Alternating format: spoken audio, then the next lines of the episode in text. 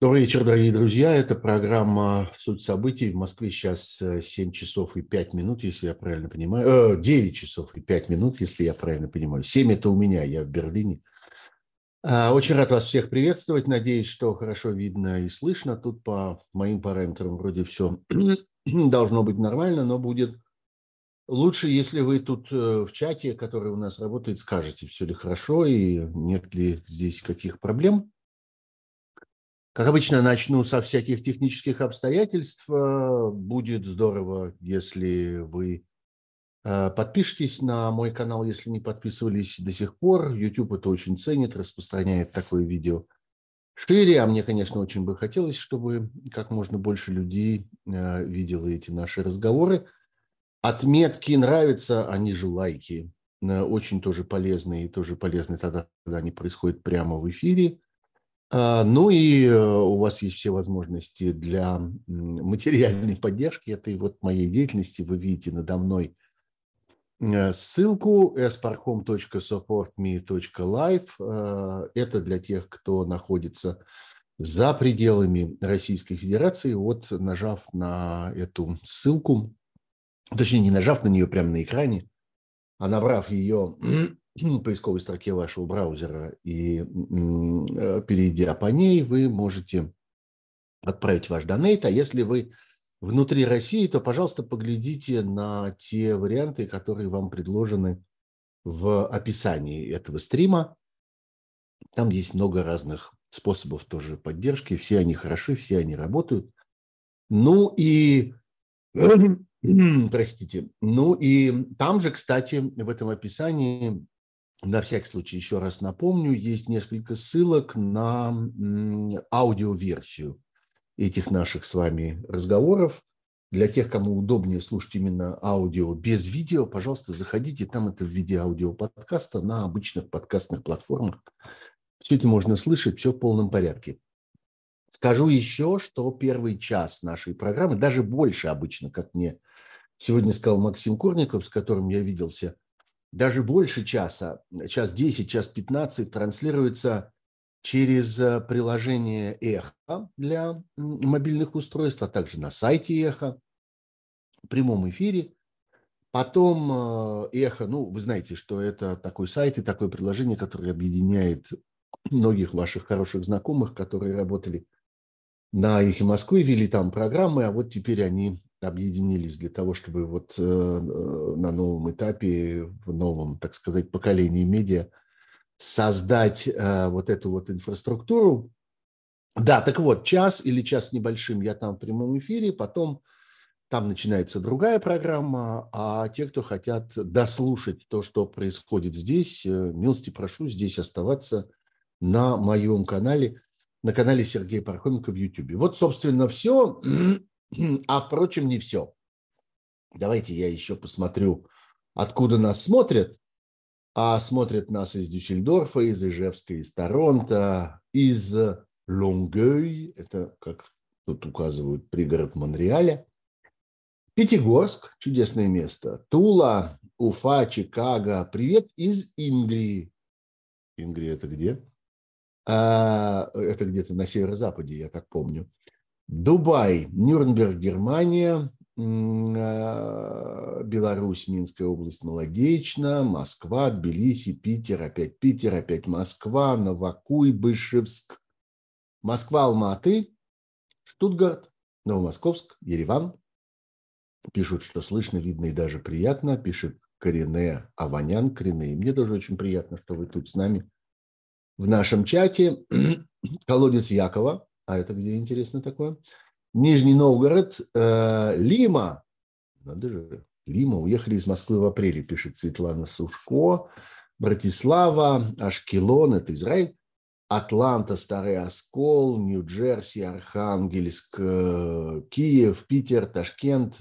Ну, в общем, Калкан. Ой, Калкан, чудесное место. Калкан – это в Турции. Это такой турецкий, турецкий курорт для тех, кто понимает, э, для тех, кто любит особую какую-то атмосферу. Я там был однажды, мне ужасно, ужасно понравилось. Завидую вам, Николай Хорт, что вы, что вы в Калкане. Хотя не знаю, какая там сейчас погода. Думаю, прохладный дождь идет. Ну окей, ладно, хватит. Это вечно может продолжаться. Давайте все-таки перейдем к событиям этой недели и к тем темам, которые я наметил. Вы видели, их было, собственно, немного. Я в этот раз не стал как-то сильно, сильно расширять э, список сюжетов и расписывать их подробно. Мне кажется, что главное, что происходит сегодня, это, э, в общем, перенос, э, перенос основной цели российского вторжения. Собственно, это уже произошло. Российская армия, российский агрессор перестал воевать с украинской армией.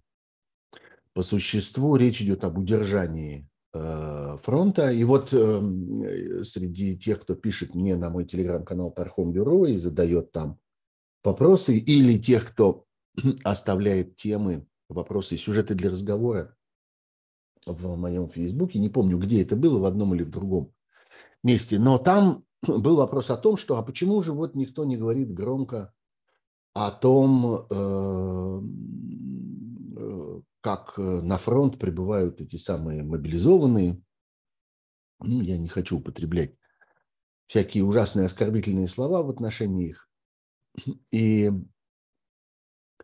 а, что вот нет каких-то больших э, сведений о том, как их э, как-то готовят к наступлению и так далее. А их не готовят к наступлению. Из них строят забор, бруствер.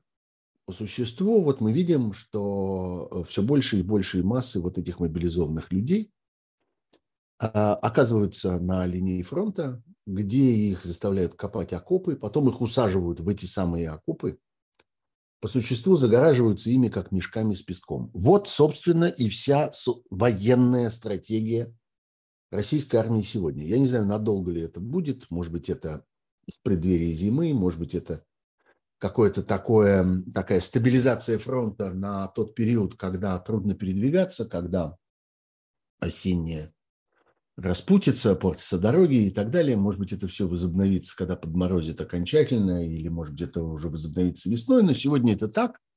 А вместо этого российская армия воюет с, э, воюет с мирным населением. И основным направлением удара, основной целью ударов оказались э, российские города и их, э, э, что называется, бытовая инфраструктура. Задача очень простая, я уже говорил, говорил об этом несколько раз. Да что ж такое со мной сегодня? Простите. А задача очень простая – спровоцировать гуманитарную катастрофу. Спровоцировать поток беженцев в Европу, потому что ясно, что если это будет продолжаться, и если, э,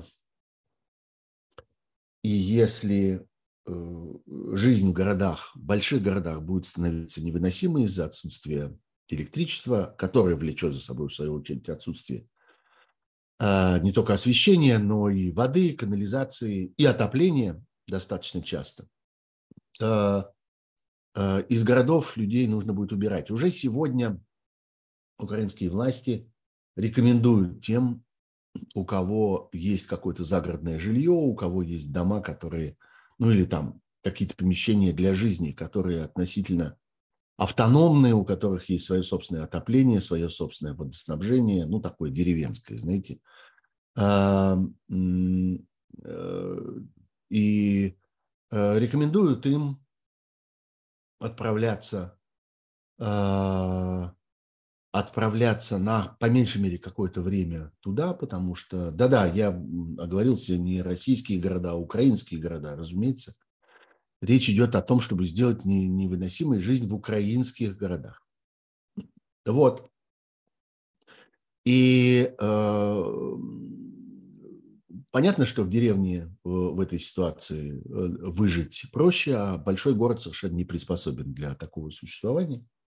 Я вот э, несколько дней уже пытаюсь поговорить с моим очень хорошим другом, его зовут Дима, э, мой коллега и э, такой давний собеседник по всяким украинским делам, который сейчас в Киеве. И ну вот у нас есть некоторая одна большая тема для разговора, которую мы все никак не можем закончить. И и ну вот на этом примере я вижу, как устроена эта жизнь, потому что он каждый раз, когда мы договариваемся с ним о разговоре, говорит мне, света нет, интернета нет, поговорить не сможем. Несколько раз мы пытались, когда он был просто на улице, э, как ни странно, вот иногда ловит на улице просто мобильный интернет в телефоне, а не ловит когда люди пытаются его получить вот от своих каких-то домашних сетей, от Wi-Fi, ну, потому что там нужно стационарное электричество. Так вот, это было очень как-то характерно, когда он шел по улице, разговаривал со мной, и возле него останавливались прохожие и говорили, ой, у вас интернет есть? Он говорил, да, да, кое-какой есть, вот как-то пытаемся разговаривать, но все равно это было довольно, довольно тяжело. Вот в чем задача. Задача сделать жизнь этих людей невыносимой и направить эти потоки в Европу для того, чтобы европейские политики э, под давлением своих собственных избирателей начали настаивать на том, чтобы Украина сейчас согласилась на переговоры с Россией. Россия мечтает о переговорах, Путин э, надеется, что э, ему удастся выскочить из э, этой ситуации.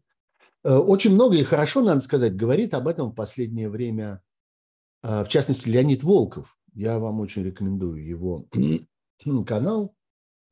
Он говорит о том, как э, Путин оказался без того, что называется exit strategy, то есть, ну, какой-то вот э, стратегии, а скорее на самом деле не стратегии, а тактики, может быть, так правильнее было бы сказать, тактики выхода из той ситуации, в которую он сам себя загнал. А, ситуация не развивается. Она, во всяком случае, не развивается так, как э, это было задумано, сколько бы ни говорили о том, что все идет по плану. Впрочем, в последнее время уже даже и не говорят. Это перестало звучать в речах российских пропагандистов и политиков, которые окружают Кремль ну, политиков там, собственно, никаких нет, халуи есть. Вот этих самых халуев, которые окружают Кремль, они уже не говорят, что все идет по плану. А, и э, задача заключается в том, чтобы вот высидеть. Что высидеть? Переговоры высидеть. И добиться ситуации, в которой э, э, вообще можно будет вести речь о каких-то территориальных уступках со стороны Украины. А Украина тем временем выдвигает это в качестве базы для, в качестве исходного требования для вообще какого бы то ни было разговора.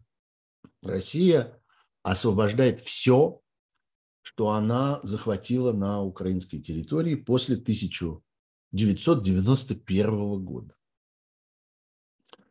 А, обратите внимание, что э, отсутствует крымская оговорка. И это, на самом деле, один из важнейших результатов того, что произошло на протяжении последних 9 месяцев, вот всей этой войны.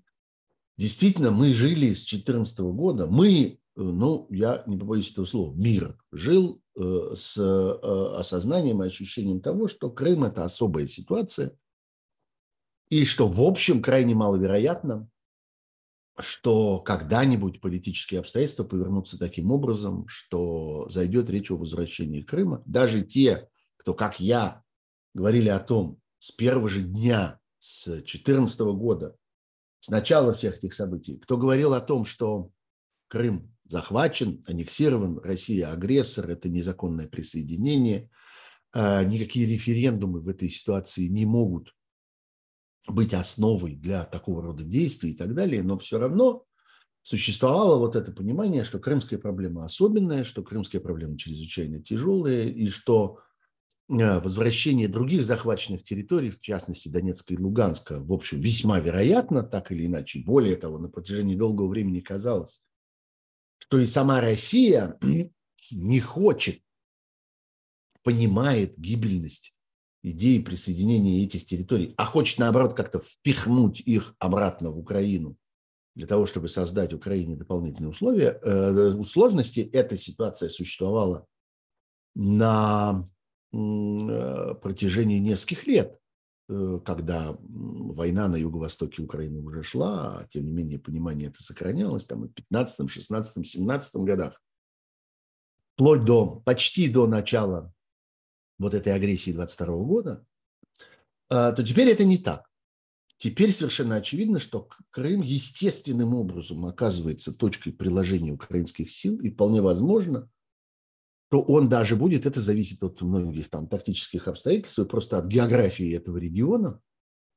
Вполне возможно, что э, контрнаступление украинских войск на Крым э, произойдет раньше, чем контрнаступление на какие-то другие территории, например, на э, вот ту часть Донецкой области, которая захвачена Россией. Просто если посмотреть на карту, то понятно, что теперь, когда под контроль Украины вернулась Херсонская область и, собственно, город Херсон, э, возникли для этого возможности. Возникли возможности для переправы туда, вот на западный берег Крыма и начала наступления там. Что, несомненно, понимают по всей видимости, э, и российские вояки, потому что вот раздается все больше и больше сведений о том, что там ведутся какие-то фортификационные работы, там копают траншеи, там создают какие-то укрепления, понимая, что э, контрнаступление вполне может там произойти.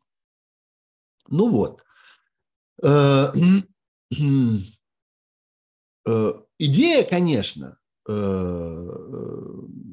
пишет мне Майя в здесь в чате нашего стрима, э, он, ну понятно, кто в данном случае, он, не знаю, что за Крым сделает, там Кощеева игла. Ну, идея, конечно, заключается ровно в этом, что там Кощеева игла, и э, перехват контроля над Крымом продемонстрирует еще большему количеству людей в России, э, продемонстрирует полное, тотальное банкротство всей вот этой вот затеи с захватом украинских территорий – присоединением их к России, возвращением в родную гавань и так далее, и так далее. Интересно, что время от времени появляются какие-то, а, ну, такие косвенные, косвенные а, свидетельства того, как, собственно, к этому относится в непосредственном окружении российского фараона. Ну, все обратили внимание, что он так и не вымолвил ни слова по поводу Э, утраты э, Херсона, который к тому моменту был уже как бы конституционно, конституционно присоединенной территорией. Уже аж целые поправки в Конституцию были внесены, и казалось бы, как-то все это было законодательно оформлено. И каким образом можно это не заметить, каким образом можно струсить до такой степени, чтобы не произнести по этому поводу ни слова, но как-то люди вот не верили. Но эта высота взята, знаете, эта планка оказалась вполне достижимой. Выяснилось, что можно и так. Можно и э, вообще даже не говорить о том, э, что происходит, что как-то часть той территории, которая была объявлена российской навсегда, была благополучно утрачена.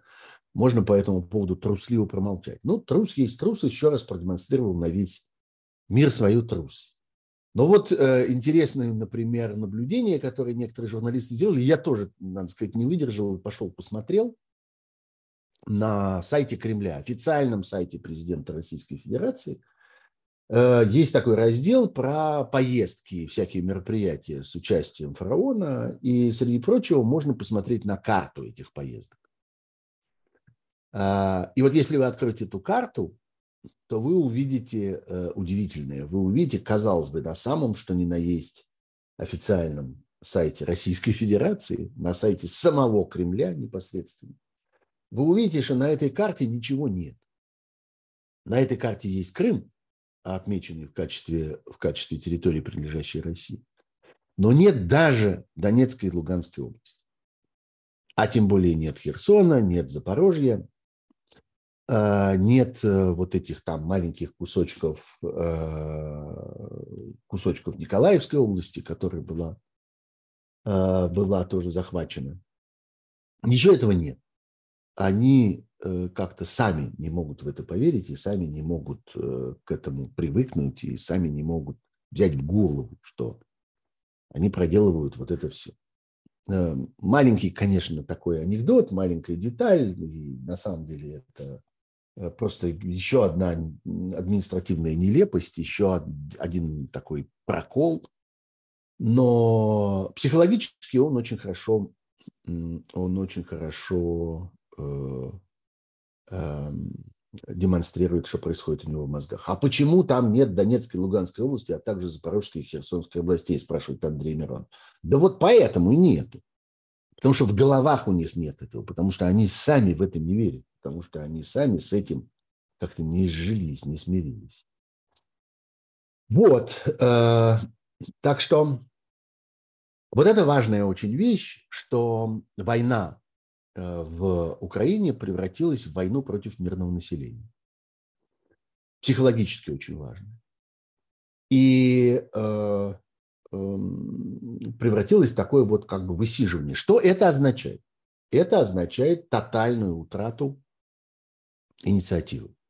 С точки зрения, ну, не знаю, военного искусства, военной теории и так далее – а, инициатива – важнейшая вещь. Тот, кто владеет инициативой, тот, кто распоряжается, где будет следующее э, обострение, где будет следующее продвижение, тот, э, соответственно, и э, усиливает свои шансы и получает преимущество над противником. Ничего такого нет сегодня у российской армии. И когда у меня спрашивают, а на чем, собственно, построена ваша уверенность в том, что Россия рано или поздно эту войну э, проиграет? А вот на этом главным образом. Не только на понимании, что, в общем, если посмотреть спокойно на развитие событий, можно увидеть очень большой прогресс. Можно увидеть даже вот в таком э, остром, как бы трагическом сюжете, как э, э, помощь НАТО и Европы, и вообще всего мира Украине, когда говорят о том, что э, помогает недостаточно, что оружие поступает мало, что оно поступает слишком медленно, что не, не появляются тех видов оружия, которые необходимы были бы в этой ситуации, в частности, средств ПВО, и что, в общем, не очень понятно, почему до сих пор существует этот запрет на использование дальнобойного оружия для объектов на территории э, такой, ну вот, канонической территории России, при том, что сама Россия хладнокровно использует свою собственную территорию и для обстрелов, и для группировки э, разного рода вооруженных э, сил, и для хранения боеприпасов и техники, и так далее, и так далее. То есть война как бы с российской стороны идет на российской территории. А Украина не может вести свои действия на российской территории просто по прямому запрету, потому что те, кто поставляют ей Украине дальнобойные средства э, ракетного и артиллерийского оружия не позволяют их использовать. Позволяют их, э, они поставляются с условием, что они могут быть использованы только для э, работы на объектах. На объект, вот ко мне тоже, видите, привязался этот ужасный этот военный сленг работы на, да не работы, а обстрелы, для ударов по объектам, находящимся на украинской территории, включая те ее части, которые захвачены и аннексированы Россией, то есть включая Крым, что само по себе было большим прогрессом. Так вот, даже когда говорят вот на эту такую очень тяжелую тему, и как-то очень раздражаются, как-то как по этому поводу есть масса всяких недовольных, которые говорят, как так можно, и какое безобразие, там, ищут всяких виноватых, типа нынешнего американского президента и так далее. А, даже эти люди, посмотрев на ситуацию спокойно, поймут, что э, в действительности она э, прогрессирует. И мы видим довольно большую разницу между тем, что было несколько месяцев тому назад, и что было сейчас. Я еще, между прочим, хорошо помню, как происходили колоссальные какие-то споры, скандалы, дебаты вокруг жавелинов. Вот этих вот несчастных противотанковых, э, как теперь э, как-то кажется, совершенно рутинных, вообще, я не знаю, есть ли в Украине хоть один школьник, который не умеет пользоваться этими самыми джавелинами. Так вот, когда-то были большие споры по этому поводу. Как же так? Невозможно поставлять в Украину летальное оружие, то есть, собственно, оружие, которое приводит к смерти, к убийству, гибели э, противника, а можно только вот какие-то там сугубо оборонительные средства. А теперь речь идет совсем о другом. Так что прогресс очень большой. И важнейшая, конечно, история – это прогресс в стратегии, когда Украина обладает э, инициативой, а Россия совершенно эту инициативу, эту инициативу утратила. А, Точно так же э, серьезная дискуссия, э, которая кажется мне совершенно уместной в нынешних обстоятельствах, это серьезная дискуссия о том, что будет потом. И здесь я хочу отметить одну, э, одну деталь этой дискуссии, которая мне представляется интересной. Вообще разговор какой-то получается такой довольно Э, теоретический сегодня, такой какой-то почти политико-философский. Но окей, иногда надо и про это поговорить, не только о каких-то таких э, текущих событиях этой недели. Так вот, кстати, тоже второй раз в этой программе я должен назвать имя Леонида Волкова. Э, он некоторое время тому назад заговорил о том, не он один заговорил об этом, но просто вот мне попалось на глаза, и там некоторые мои собеседники тоже мне на это указали, а, заговорил о том, что план Маршала, ну, вы понимаете, что под э, этим именем обычно а, имеют в виду в целом, ну, как бы план восстановления Украины после войны с участием Э, мирового сообщества с участием Европы, НАТО. А, план Маршала необходим не только для восстановления Украины, но и для восстановления России. Это многих обидело. Это вызвало там целую бурю, множество каких-то таких э, разъяренных комментариев по этому поводу, что вот, еще не хватало, оказывается, еще и России надо платить Оказывается, кто-то должен еще заплатить России за ее собственную агрессию, что это такое, где это видано и так далее.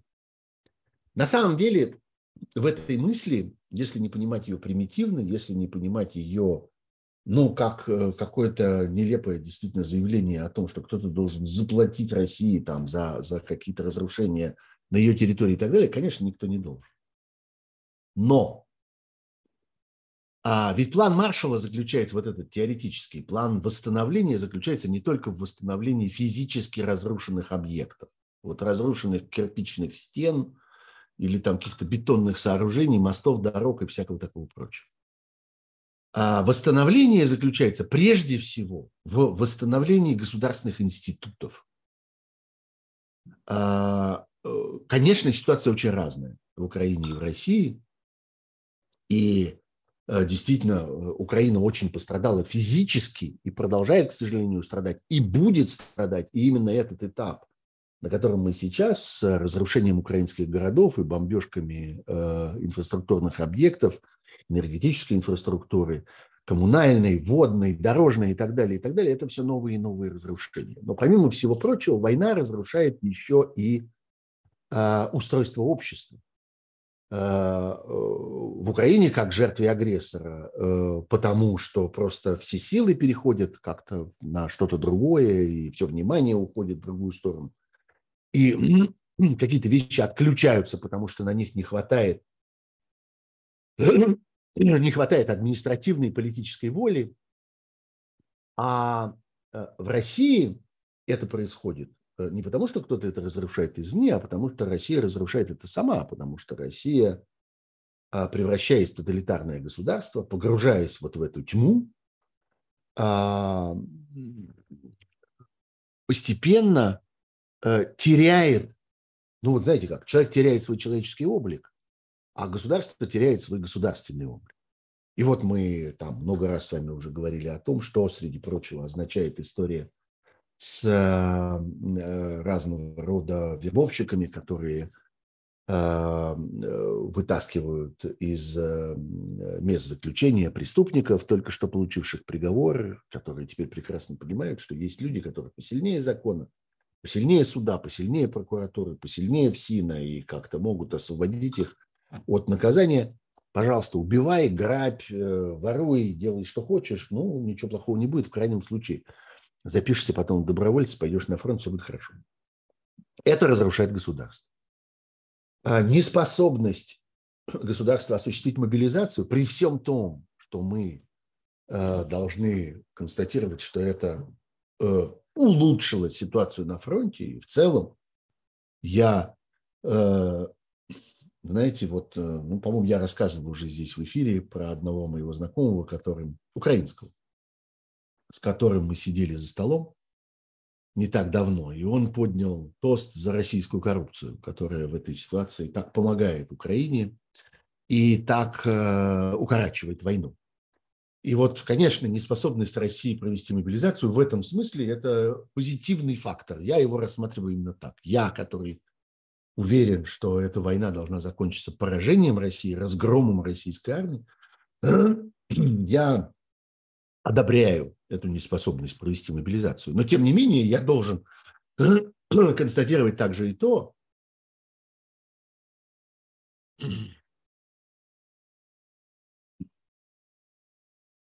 я должен констатировать также и то, что я вижу в этом свидетельство разрушения государства. Это должно быть восстановлено. Ну, хотя бы для того, чтобы было выполнено четвертое из знаменитых четырех условий завершения этой войны.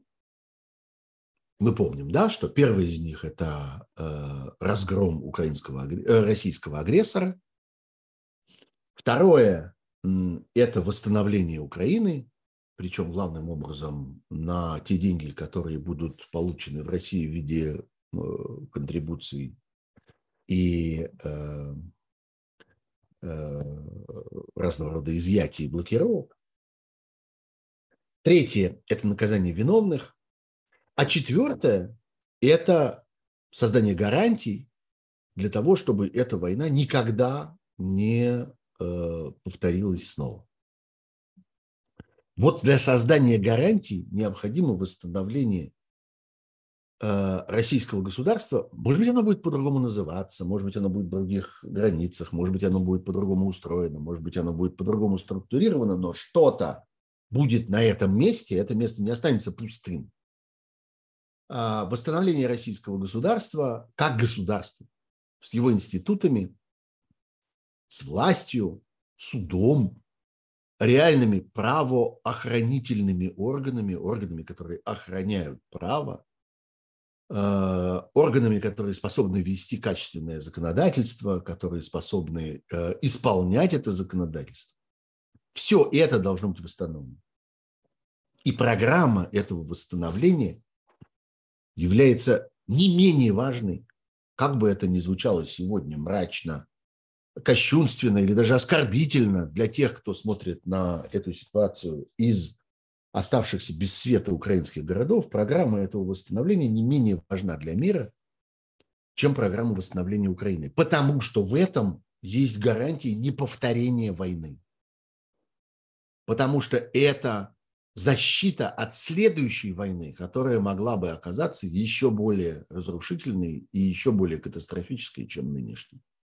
За это время примерно 5000 человек написало мне в чате, что э, Мангайт, э, Ройзман э, и еще несколько человек назначены иностранными агентами. Большое спасибо, я уже это прочел. Больше не надо мне этого писать. Я уже в курсе. Пожалуйста, больше этого не пишите. Не пишите этого больше. Не надо больше этого писать. Вы все уже однажды это написали, я уже это заметил. Надеюсь, что хоть кто-нибудь из них это понял, из тех, кто это бесконечно мне пишет. Ну вот. А, так вот. А, я не вижу в разговоре о плане Маршалла для России в этом смысле, в смысле мирового участия в восстановлении российских институтов. Ничего предосудительного, ничего оскорбительного, э, ничего, что свидетельствовало бы о непонимании, кто в этой войне виновник, а кто в этой войне жертва. А, потому что э, это восстановление России, которое предстоит после окончания войны, оно включает в себя сложнейшие операции, которые, э, по всей видимости, страна сама осуществить не может, так же ровно, как невозможно самого себя вытащить за волосы. Ну, например, э, радикальная реформа суда. Есть в истории человечества несколько случаев, чаще всего они касались каких-то небольших стран, да не чаще всего, а всегда они касались небольших стран когда вот в таких ситуациях э, страна, переживающая такую тотальную модернизацию, вынуждена была отдать, что называется, на аутсорсинг свою судебную систему. Пригласить извне чужую судебную систему, добровольно как бы самооккупироваться в судебном смысле, а это сложнейшая операция, которая не может быть сделана без э, международного содействия. Не может быть сделана без поддержки, собственно, тех, кто приходит в страну для того, чтобы помочь восстановить на новой основе судебную систему, а это основа функционирования огромного количества других государственных институтов разного рода Э, инфраструктурных и э, демократических механизмов, которые в стране должны работать, если мы рассчитываем на то, что это полноценная страна, которая живет за счет того, что происходит внутри ее, а не угрожает окружающим и пытается этих, этих окружающих уничтожить. Э, вот я читал на протяжении там, нескольких последних дней вы, наверное, слышали об этом. Э, книжку Ходорковского. Слышали не о том, что я читал, а о том, что Ходорковский эту книжку написал. А, э, Ходорковский действительно написал и распространил, вы, точнее, выложил в открытом доступе. Любой желающий может это теперь нагуглить, скачать и прочесть. И я вам тоже советую это сделать. Книжку под названием «Как убить дракона» о том, как ему, э, Михаилу Ходорковскому, представляются реформы а, после военной России. Как он представляет себе превращение России из государства-агрессора в э, э, нормальное государство, способное сосуществовать со своими соседями и жить в современном мире. Эта книжка полна совершенно правильных, неоспоримых истин. Но этой книжки очень не хватает ну, хотя бы попытки э, того, чтобы э, как-то попробовать понять, а как этих истин достичь. Когда автор говорит, я не знаю, там, о, предположим, люстрациях, он говорит одну совершенно правильную вещь, что люстрации в том той ситуации, в которой оказалась Россия, после того, что Россия проделала на этой войне, абсолютно необходимы. А, а затем следует другая совершенно правильная мысль о том, что иллюстрации должны быть проведены таким образом, чтобы они не спровоцировали внутренней войны, внутреннего бунта, какого-то колоссального противодействия больших масс людей, которые способны в целом сломать вообще всю идею реформ. Одно правильно, другое правильно, но нет ответа на вопрос «ну и?» И что? И как вы себе представляете это? С одной стороны, проведенную иллюстрацию, а с другой стороны, иллюстрацию, которая не, не э, спровоцировала какого-то громадного э, противодействия себе. Вот здесь для того, чтобы отвечать на этот следующий вопрос, и это так по любой теме, это касается и финансовой реформы, и экономической реформы, и реформы собственности, и истории с приватизацией, и истории с исправлениями э, колоссального количества проблем, которые возникли в результате коррупционной раздачи государственной собственности, и так далее, и так далее. Вот это все требует разговора о вмешательстве извне, вот это все требует представления о том, каков будет международный, мировой план восстановления страны. Хотите, назовем его планом Маршалла, хотите, не будем его называть планом Маршалла, но говорить о нем нужно все равно. Вне зависимости от того, раздражает ли это вас, обижает ли это вас, считаете ли вы это оскорбительным, как вы смеете говорить о восстановлении России, когда у нас еще восстановление Украины не началось, а наоборот, ее все разрушают, разрушают, разрушают и разрушают. Ну вот, это вам просто пример. Это просто некоторый такой философский подход и попытка объяснить, э, э, объяснить э, почему в этих дискуссиях всегда возникает некоторое дополнительное напряжение, от которого невозможно избавиться. Я бы хотел вернуться, прежде чем я перейду там к паре других тем, которые я еще хотел уместить в эту программу, и к вопросам, которые я получаю от вас. Вот, кстати, обратите внимание, что вопросы, которые такие большие, содержательные э, вопросы, э, мне их передает мой друг Кирилл, который вот присматривает за, за чатом, поэтому вы, пожалуйста, их там задавайте. Они, если есть на что отвечать, так, пожалуй, они ко мне и попадут. Так вот, я хотел бы вернуться к некоторым практическим обстоятельствам, связанным вот с этими обстрелами мирных городов украинских, с блэкаутом, то есть с отключением электричества, которые становятся все более и более длинными. А, есть возможность помочь этому. Этому, то есть э, сопротивлению людей, которые в этих городах остаются жить, и которым явно предстоит очень тяжелая зима. Заметим, что эта зима еще не началась. У нас еще с вами декабрь не начался. А, так вот, а, я вижу сейчас в интернете, я вижу в разных социальных сетях все больше и больше инициатив, когда люди собирают э, деньги на э, э, создание вот такой временной инфраструктуры. Я думаю, что большим городам украинским предстоит этой зимой научиться пользоваться разными вещами, которые для современного большого города уже давно не характерны. Генераторами, такими частными генераторами. Я понимаю, что они есть в Украине, но их будет больше этой зимой. Будет больше каких-то печек, будет больше какого-то местного, э, такого локального отопления в одной квартире, в одном подъезде, в одном доме и так далее. Все это требует какого-никакого оборудования, по возможности современного, чтобы оно еще и не было особенно пожароопасным. Все это требует топлива.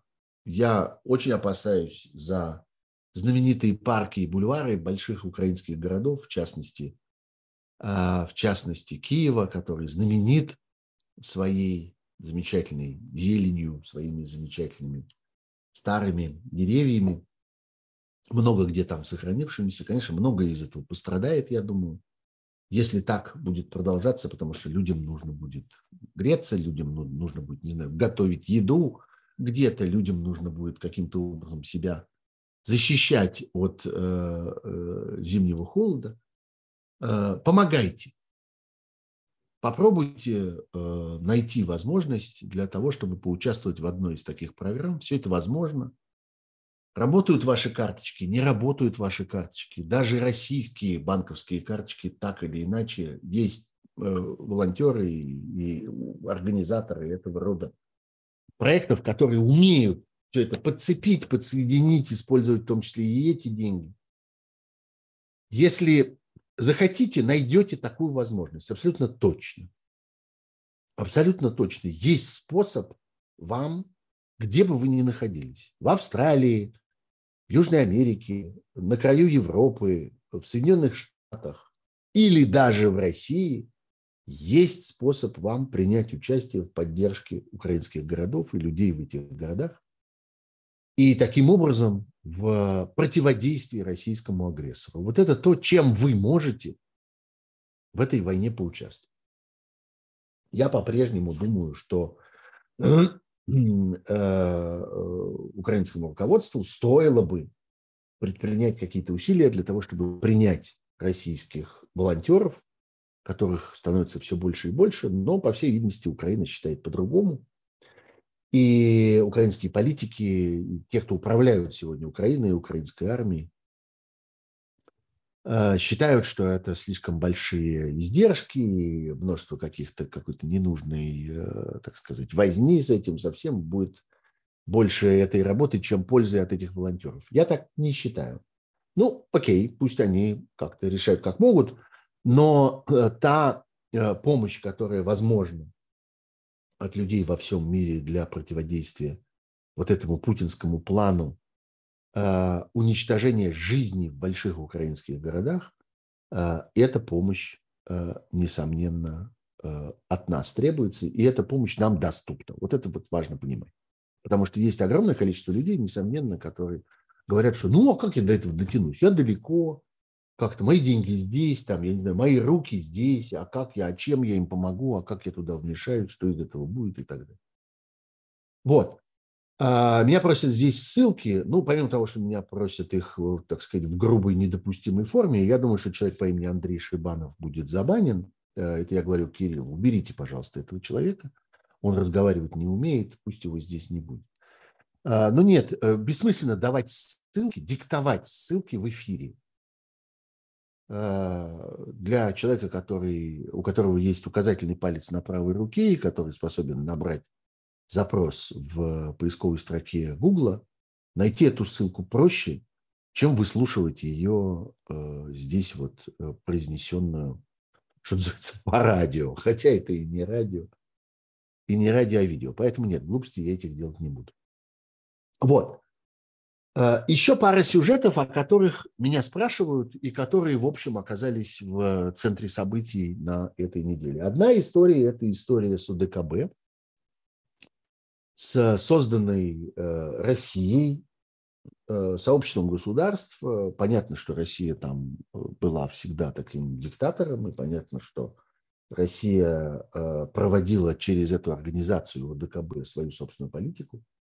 Так вот, сообществом государств, которые обязались поддерживать друг друга военным образом и, в принципе, создавались для того, чтобы создавать коллективную оборону, Отсюда, собственно, и эта аббревиатура, которая расшифровывается именно таким образом. На этой неделе э, э, саммит УДКБ, точнее, целый, целая серия саммитов, да, там отдельно собираются министры обороны, отдельно собираются министры иностранных дел, отдельно главы государств. Все это происходило в Ереване, и все это кончилось крахом. Э, совершенно очевидно, что центр как бы противо Э, противостояния внутри УДКБ. Это Армения, собственно, испытывающая агрессию со стороны э, Азербайджана. Э, интересно, что украинская война не является как бы полем, на котором должна действовать эта УДКБ, просто потому что Украина в него давно не входит. И э, как бы это УДКБ не касается. А Армения входит. Армения, которая является объектом агрессии в этой ситуации, э, является членом УДКБ. Поэтому УДКБ вынужден разговаривать об этом. И именно Армения, э, как многие говорят, там, сорвала этот саммит. И я даже вижу здесь вопросы, которые мне задают, разрушит ли Армения УДКБ. УДКБ разрушит Россия как и все, к чему она имеет отношение. Все, к чему она прикасается, немедленно, как мы теперь видим, разваливается, в том числе и это. А, потому что Россия пытается использовать это в своих целях. Россия пытается сделать э, эту организацию инструментом своей политики, а политика ее провалила. Россия вытеснена э, по существу из вот этого вот конфликтного узла на э, Южном Кавказе а, там появился, появилась новая, ну, она, собственно, была всегда, но никогда не играла такой роли и не была до такой степени решающей сила под названием Турция. Туда устремляется, э, устремляются и другие э, мировые державы, в частности Китай, через посредства э, стран Центральной Азии, Казахстана, которые в ДКБ входят, и в, которых влияние Китая оказывается все более и более заметным. Э, Россия теряет этот плацдарм, теряет этот рынок ровно так же, как она теряет, там, я не знаю, скажем, рынок газа. Это вот еще одна победа, которую одержал российский диктатор, затеяв э, эту войну и занявшись, э, занявшись этой агрессией. Он собирался усилить позиции России, он их разрушил, он в сущности их потерял. Вот. А, я думаю, что э, влияние России будет сокращаться и дальше. У меня просто спрашивают, что, как я считаю, каким образом Россия может защитить своего э, союзника Армению в этой ситуации, восстановить справедливость, удержать ситуацию под контролем, никак не может. Совершенно очевидно, что э, страны, заинтересованные в этом, Турция, Азербайджан прежде всего, воспользуются этой ситуацией и выкинут Э, Россию, выдавят ее из э, э, из этой проблемы, так сказать, из этого конфликта. И Россия вынуждена будет сосредоточиться на одном направлении, на, собственно, украинской э, агрессии, потому что там дела будут идти все хуже и хуже. Пытаться с этим как-то справиться, пытаться не обратить на это внимание, пытаться сделать вид, что Россия может вести войну в двух этих регионах одновременно или, во всяком случае, осуществлять как-то давление в двух этих регионах, бессмысленно. Больше не может. Все, с этим закончено. Люди, которые рассчитывают на Россию как на важного игрока в каких-то регионах мира, в других местах за пределами места, где решается судьба России, а судьба России решается в Украине сегодня, эти люди должны э, как-то смириться с тем, что их э, надеждам не суждено сбыться. То же самое, между прочим, касается и Африки. Ну, понятно, что Россия, будучи вытесненной а, со своим влиянием из Европы в последнее время, после всех тех десятилетий, когда Россия пыталась своими деньгами, своей пропагандой, своей дипломатией, своими всякими э, проникновениями, связанными, там, скажем, с э, системой Россотрудничества и так далее, влиять на развитие европейской политики, политики в разных крупных европейских странах, и во Франции, и в Германии, в Италии, в Великобритании, везде.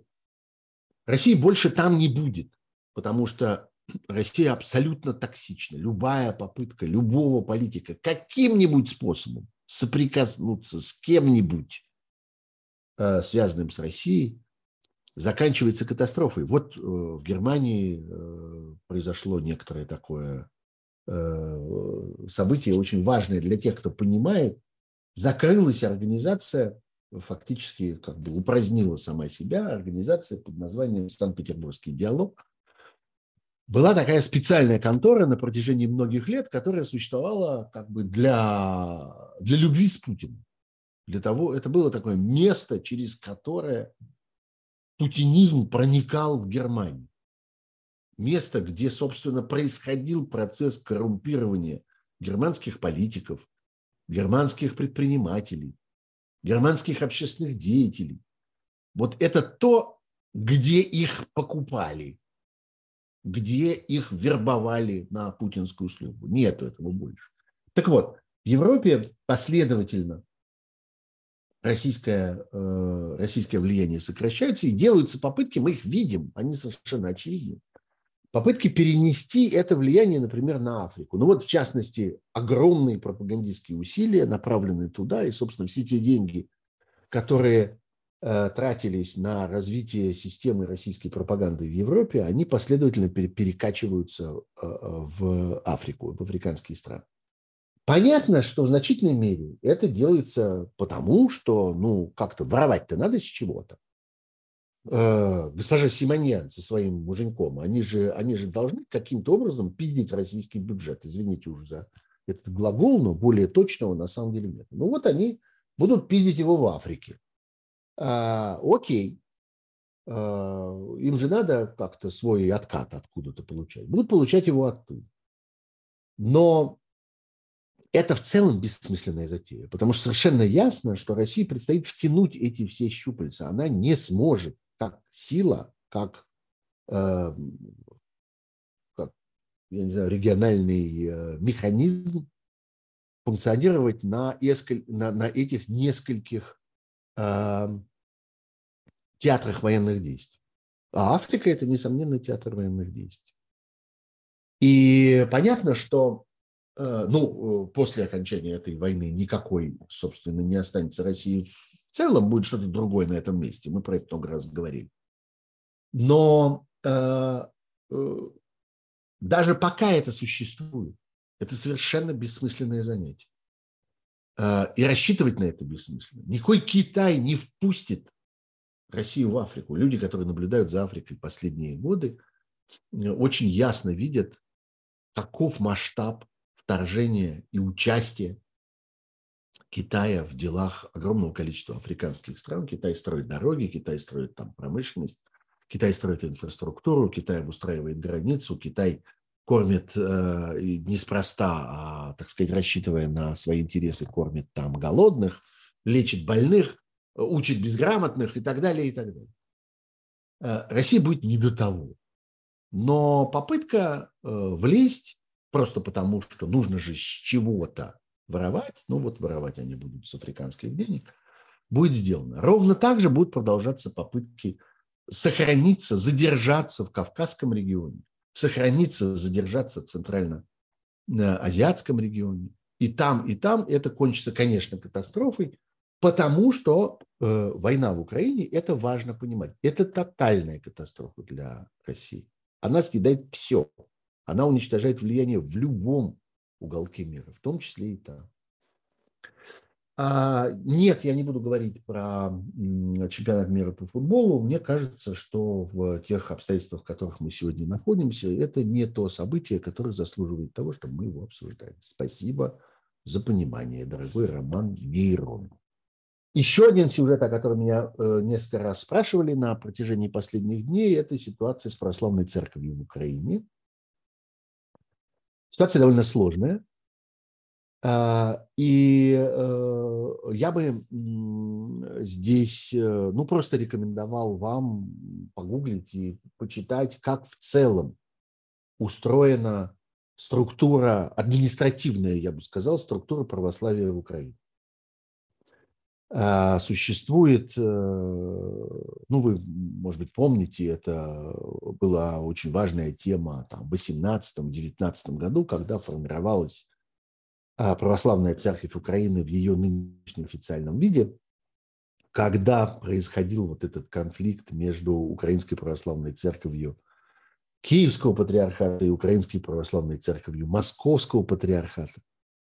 А, та церковь, которая Киевского патриархата формально распущена и сделалась частью э, православной церкви Украины. В общем, это сложная довольно ситуация, но вот мысль, которую я высказывал уже, я говорил об этом а, в среду в традиционной программе «Особое мнение», которая делается для живого гвоздя, а, что все-таки не надо забывать, что, а, конечно, церковь как организация, она похожа на фирму, она похожа на компанию. А, и, конечно, да, там действуют в каких-то ситуациях э, схожие административные процессы, схожие бюрократические процессы и так далее, и так далее. Но у церкви есть одна особенность.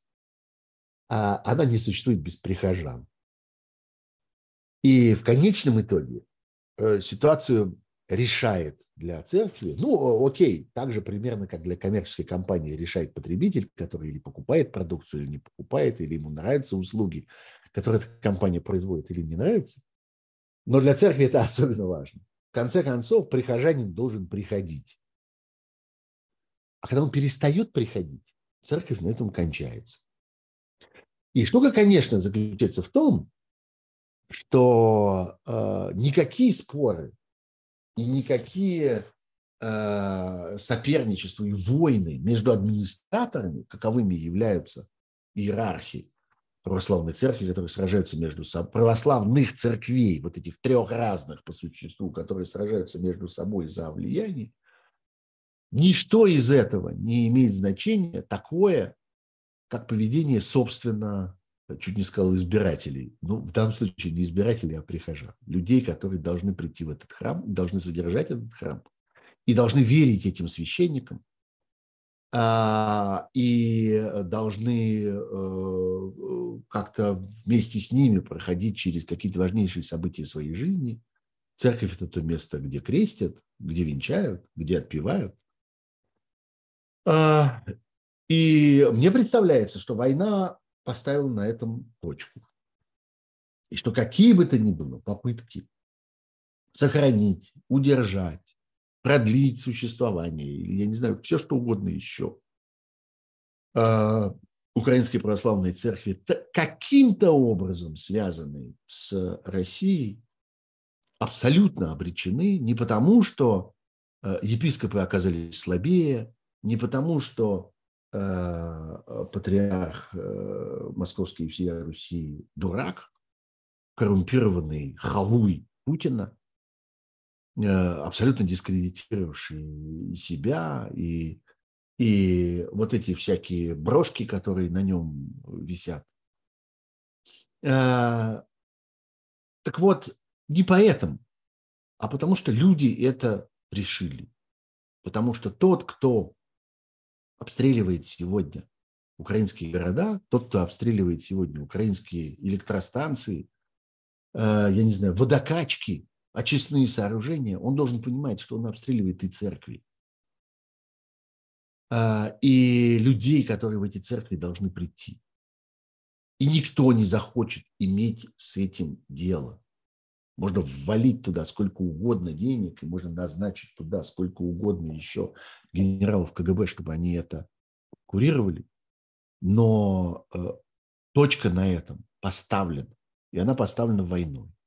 Она поставлена тем, что диктатор распорядился э, таким образом уничтожить то, э, в приверженности чему он клялся на протяжении многих лет – и что он из себя изображал в качестве православного. У меня здесь спрашивают, а один из моих читателей присылает такой, я думаю, вполне издевательский вопрос. А, а может ли так случиться, что Владимир Владимирович Путин на склоне лет уйдет в монастырь и посвятит остаток дней своих Господу? Ну вот я на это ответил у себя в Фейсбуке, я и здесь на это отвечу также. Э, может, так может случиться, но только в этой истории есть вторая сторона. Еще есть Господь, который, по-моему, пошлет нахуй Владимира Владимировича вместе с его служением, его постригом и всем остальным, если это произойдет. Э, это я говорю к тому, что если кто-то думает, что эти сферы могут существовать раздельно, то одно не связано с другим, что можно воевать и в то же время оставаться православным. Воевать в смысле э, нападать, создавать эту войну, организовывать эту войну, быть агрессором в этой войне и оставаться православным, и строить храмы, и разговаривать со старцами, и ездить по монастырям, и стоять со свечкой, и делать постное лицо на Рождество и Пасху.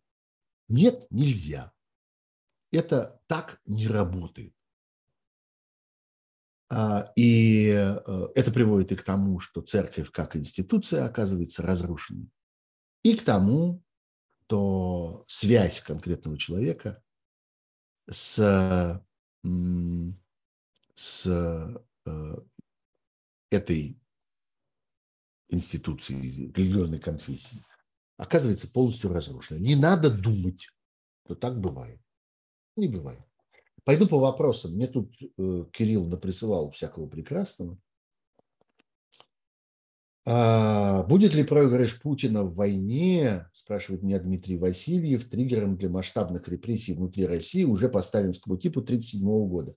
Ему же нужно будет банально кому-то мстить. Попытка будет сделана. Я думаю, что репрессии будут все более и более масштабными, они будут приобретать все более и более э, такой тотальный массовый характер. Ну вот сегодня мы с вами уже говорим о стране, где занятие журналистикой как профессии, вот просто принадлежность к сообществу журналистов, э, это 15 лет. Любой журналист в любую минуту может получить свои 15 лет Просто по факту занятия э, профессиональной деятельностью. Его можно обвинить в менее родине, в шпионаже, в разглашении того и всего, в, а проще всего в дискредитации армии и так далее. Сколько народу попало под э, этот зонтик? Сколько народу оказались, э, оказались э, в сфере действия этих, прости господи, законов? Сотни тысяч людей так или иначе имеющих отношение к э, российским медиа, по-прежнему формально существующим в России. А если говорить там о блогерах, о тех, кто ведет, э, ведет э, эту работу на свой страх и риск, так и больше. А если говорить о членах их семей, так это вообще миллион. Так что репрессии уже сегодня имеют массовый характер. Завтра будут иметь еще более массовый характер.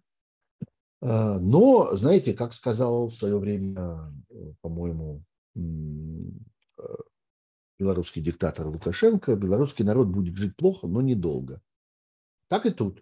Э, это не может долго продолжаться, потому что это разрушает власть, это разрушает страну, это подрывает ее основу и э, ведет к гибели ее. Гибель эту мы наблюдаем своими собственными глазами. Э, так. Как быть тем, кто убежал и теперь визу и статус не может получить в Европе, в Грузии, Казахстане, тоже напряжение растет. Что вы думаете? Ну, вы знаете, ситуации разные. Э, есть э, действительно довольно большое количество людей, которые э, вынуждены были бежать из России, потому что они находились под прямым политическим давлением, под прямой политической угрозой. И я думаю, что ну, просто в интересах окружающего мира сделать так, чтобы эти люди могли работать в тех странах, куда э, они вынуждены были бежать из России. Опять, мы говорим не о каких-то моральных обстоятельствах, мы говорим не о том, кто что заслужил, мы говорим не о том, кому положено, а кому не положено. Мы говорим о сугубо прагматических э, вещах. О том, что полезно для победы, а что вредно для победы. Вот отторжение этих людей и провокация их к тому, чтобы они возвращались понуро обратно и смирялись с тем, что они существуют в, э, в тоталитарном режиме, работают внутри него, платят ему налоги, исполняют какие-то, какую-то работу, которая полезна для этого тоталитарного режима, это вещь вредная для победы. Вот и все. А все остальное не имеет значения. Это приближает победу или удаляет ее? Удаляет. Значит, неправильное решение. Вот это мой вердикт по поводу всей вот этой вот паспортно-визовой истории. А, другое дело, что, конечно, существует значительное количество людей, которые просто воспользовались этой ситуацией для того, чтобы убраться из России вместе со своими деньгами, вместе со своими коррупционными доходами, а, наконец, воссоединиться со своим имуществом за границей и так далее, и так далее. А, так что этих людей нужно уметь э, отыскивать, этих людей нужно уметь выделять из общей массы. И та работа, которая делается для того, чтобы вести э, вот эту санкционную работу, э, мне кажется, совершенно справедливой. Другое дело, что это ручной труд он требует мозгов. А, к сожалению, совсем не всегда это происходит, и достаточно часто мы сталкиваемся с ситуацией, когда а, и финансовые власти, и разного рода администрации, которые занимаются там статусом, визами и так далее, предпочитают применять некие тотальные решения, а, не разбираясь, о ком идет речь. А разбираться нужно.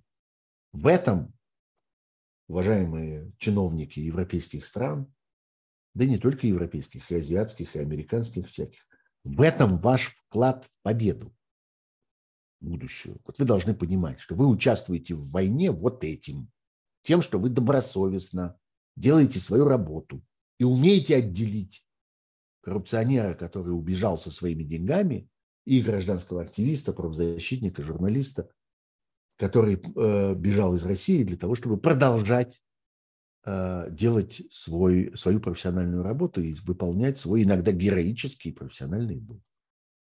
Вот вы воюете на этом фронте. Хотите воевать? Воюйте. Не хотите? Отдавайте себе отчет, что вы сбежали, что вы дезертир. И ваше дезертирство заключается в том, что вы не хотите разбираться в этих проблемах, а говорите, а вы все как-то одинаковые, вам вам одно и то же положено. Э, прокомментируйте, пожалуйста, Путин поручил внести всех потенциальных призывников и резервистов в специально созданную единую базу. Ну, собственно, это вопрос о том, будет ли продолжаться мобилизация, и совершенно очевидный ответ – да, будет. Если кто-то думает, что на этой так называемой волне мобилизации эта история закончилась, ну, это просто наивно. Совершенно ясно, что мобилизация продолжается и сейчас, и будет продолжаться и дальше. Она совершенно не остановилась. История про частичность, разумеется, не стоит ни, ни гроша. Совершенно ясно, что ползучая мобилизация будет продолжаться, и что этому фронту постольку, поскольку эти самые мобилизованные используются так, как я говорил об этом в начале нашей программы, используются просто как мешки с дерьмом, которые выкладывают, так сказать, вдоль линии фронта, там нужны миллионы, там десятками и сотнями тысяч не обойдешься. И эти миллионы будут собирать. В больших городах до последней возможности не будут. Я думаю, что еще долго будет существовать ситуация, в которой в больших городах типа Москвы, Петербурга, Екатеринбурга, там, не знаю, Новосибирска, Перми и так далее, будет минимум мобилизованных, а в сельской местности, в маленьких городках, в районах, в глубокой провинции, в Сибири, в национальных республиках будет много мобилизованных. И чем дальше, тем больше. И совершенно очевидно, что это требует э, регистрации, совершенно очевидно, что будут создаваться эти базы данных, совершенно очевидно, что с этими базами данных будут происходить криминальные манипуляции. Во-первых, они будут утекать, во-вторых, появится отдельный сервис с исключением или случайной потерей из базы данных. Вы это увидите своими глазами в ближайшее время. Это будет обязательно. А, так что чудес не бывает. Если вы думаете, что война может продолжаться, а мобилизация может остановиться, или эта мобилизация может не коснуться всего населения России, вы ошибаетесь. Она коснется совершенно точно. И все это вас ждет. А, и отдельно сюда нужно, здесь нужно вспомнить о том, что происходит в вузах. Раздаются свидетельства о том, что э, вузы начали тотально отчислять всех, кого только можно отчислить, тех, кто находится на академическом отпуске, тех, у кого какая-то задолженность, пересдачи там, и так далее, и так далее, потому что на эти вузы Э, накладывается оброк, накладывается норма выдачи, которая висит на администрации этих учебных заведений. И они должны как можно больше людей предоставить для этой э, военной. Извините, я еще и чихаю, как видите, для этой военной машины. Ну вот, Сейчас посмотрим еще, еще есть ли вопросы какие-нибудь, э, которые стоят того. А ничего, что многие от могилизации убежали, спрашивает у меня